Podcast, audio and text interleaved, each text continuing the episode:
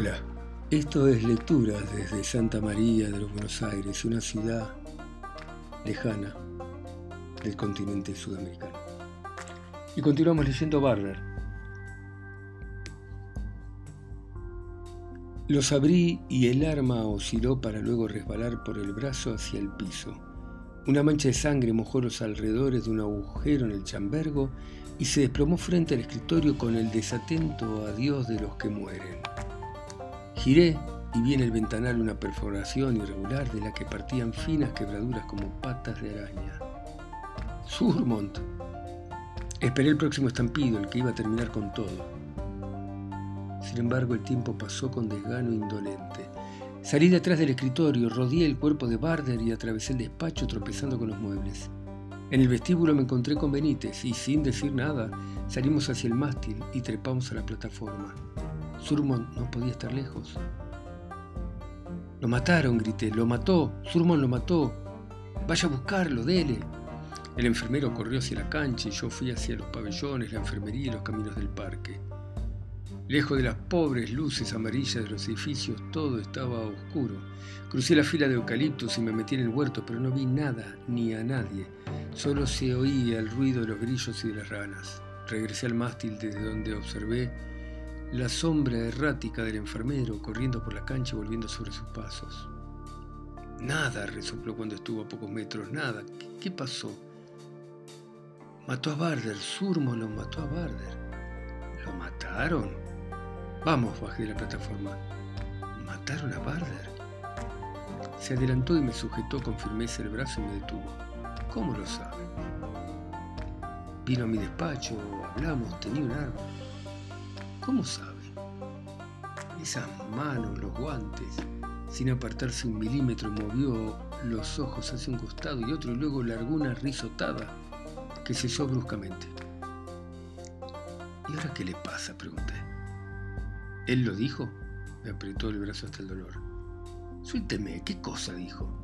Traté de que aflojara la presión en mi brazo. Si él dijo que era Barder. Pero qué carajo importa, suélteme. Me apartó y me sorprendió con un gesto pensativo. Venga, vamos, le ordené y fui hacia la puerta principal.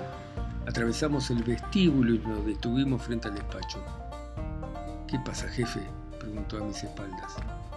Mi cuerpo no le permitía ver el escritorio, la silla caída, la sangre que manchaba los muebles y el piso y la ausencia del cadáver. Me aparté para que pudiera ver. El rastro de sangre pasaba entre nosotros y continuaba hacia la puerta de atrás. Salimos al patio y nos detuvimos en el borde del pasto. Allí se fumaba. Dios, Dios, Dios, grité contra la oscuridad. Volvamos.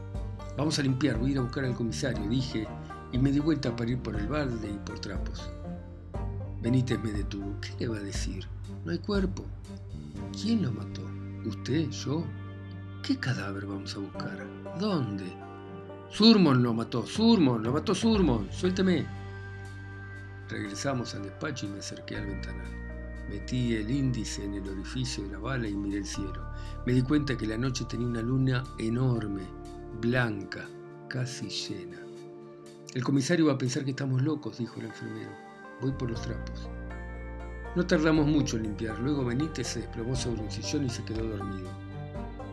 Cerré la puerta, fui al dormitorio a buscar una caja con balas y me senté frente al ventanal a cargar el tambor de mi revólver Colt 38. Mientras miraba más allá de la ventana de mi salón comedor del gran hotel pensé que era verdad. Estábamos todos locos. La luna bañaba de marfil el mástil, los edificios, los árboles del parque. Había un solo motivo para que descargara el tambor de mi 38 en el cuerpo de Surmont, que él no vaciara el tambor de su revólver en mi cabeza. Durante la cena en el salón comedor del gran hotel el asmático, señalando más allá de los cristales de nuestra pecera la ausencia de pobres insectos, dijo que aprovecháramos la calma para comer lo que nos habían servido. Le pregunté qué era lo que olía también y contestó que era mejor que no lo supiera. Y el día comenzó y me despertaron y sobresaltaron unos golpes en la puerta. Apreté el mango del revólver que apenas colgaba de mis dedos y me reacomodé en la silla frente al ventanal. Jefe, jefe, era la voz de Benítez. Me levanté y le abrí. Estaba limpio, afeitado, tenía el pelo húmedo y se había peinado con raya al medio. En su cara se veía el alivio de haberse librado de algo espantoso. Mate y bizcocho, se sentó a cebar. No lo va a creer. ¿Qué cosa? Espere, espere, se fue y regresó con una bolsa. La ropa de Barder, dijo con una sonrisa que mostró su dentadura marrón. Dejé el mate en cualquier lado, deshice el paquete y encontré un amasijo de prendas y, y sangre seca. Estaba el saco, el pantalón, los zapatos, el sombrero agujereado por la bala. ¿Dónde encontró esto? En el parque, en el pasto recién. Esta mañana no estaba. ¿Se llevaron el cuerpo desnudo? ¿Por qué? Fui hasta la biblioteca, tomé la Biblia y volví. San Lucas, acá. Y Pedro corrió al sepulcro y cuando miró adentro vio los lienzos solos y se fue a casa. ¿Y? Benítez tomó el mate, lo cebó y me lo pasó. Que lo quiere convertir en Dios, no se da cuenta, hay que encontrarlo. Buscar un cuerpo. En medio del campo, puede estar en cualquier parte y en ninguna. Miró la ropa sucia de sangre. ¿Qué hacemos, patrón? Benítez se rascó la cabeza con cuidado de no despeinarse. No sé, vamos, empecemos a trabajar, ya se me va a ocurrir algo, déjeme solo un rato, está bien, dijo y se fue. Me senté frente al ventanal para mirar hacia afuera. El instituto se despertaba con la superposición de su bulla habitual. Loros que chillaban, notas de instrumentos de viento, redobles de tambor, gritos, frases sueltas de conversaciones. Allí estaban la ropa y la sangre de ese hombre sin importar quién había sido. En el parque un interno observaba la bandera inerte en el mástil. Todo seguía. Asesinado Barder, el próximo iba a ser yo. Ya estaba muerto y nada de lo que hiciera podía impedirlo. Al final, murmuré. La puerta se abrió y entró Silvia. Me acerqué con gesto de abrazarla. ¿Está bien? Me apartó y se acomodó el pelo detrás de la oreja. No sé qué decir, permanecí a su lado y al final apoyó su cabeza sobre mi hombro. Iba a suceder, dijo. Era cuestión de tiempo. Lo sabíamos nosotros, él, todos. Era inevitable, así eran las reglas. Alzó la cara y me miró. Tengo miedo por usted, mi querido. Todo terminó, dije. Esperemos que sí. Se puso en puntas de pie, me besó y se fue. Me di vuelta para mirar hacia afuera hacia el escenario donde se escondía el hombre que me iba a matar. A la hora del almuerzo y bajo un sol que templaba el aire di vueltas por el instituto con ganas de vaciar el tambor del 38 en el cuerpo de Surmont. En el pabellón de mujeres había un grupo de internos que reía, se empujaba y se esmeraba por ordenar y hacer limpieza. Me quedé un rato observando el ir y venir de trapos, cepillos y baldes. Pasé por la enfermería, donde me esperaban tres pacientes que decían querer su medicación. Les di los comprimidos. Sentía que el rompecabezas tenía piezas que no encajaban. La muerte de Barder debería haber llevado el instituto al caos, y sin embargo los internos se los veía felices, como si hubieran salido de una pesadilla. ¿Acaso Barder se había impuesto con terror? Lo que había creído un paraíso había sido solo una máscara. Me crucé, me crucé con muchos que sonreían.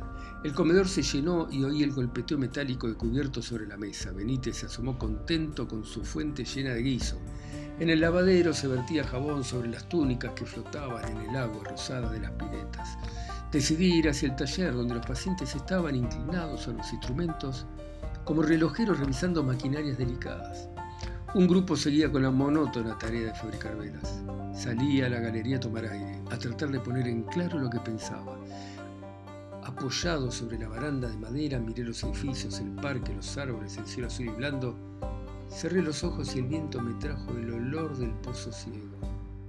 Y entonces me di cuenta. Apuré el paso para bajar las escaleras y entrar en el pabellón de hombres. No había nadie. Lo atravesé y me detuve frente a la puerta de la habitación de Barder. Me sequé las manos húmedas contra el guardapolvo y la abrí. Vi la cama, el escritorio, el ropero, la biblioteca con tratados de entomología, el ejemplar del Kamaguita, los poemas de Esmos Rivera, los trabajos incompletos de Derres Nietzsche, el atlas de anatomía humana, las obras de Freud, el par de Biblias. Sobre la silla vieja seguían los mismos papeles y el mismo lápiz. La mesa tenía el velador y la foto antigua de Silvia. Sobre la cama estaba el poncho. Detrás, dentro del ropero, encontré los mismos trajes, los mismos zapatos, los mismos sombreros. Lo cerré y me fui.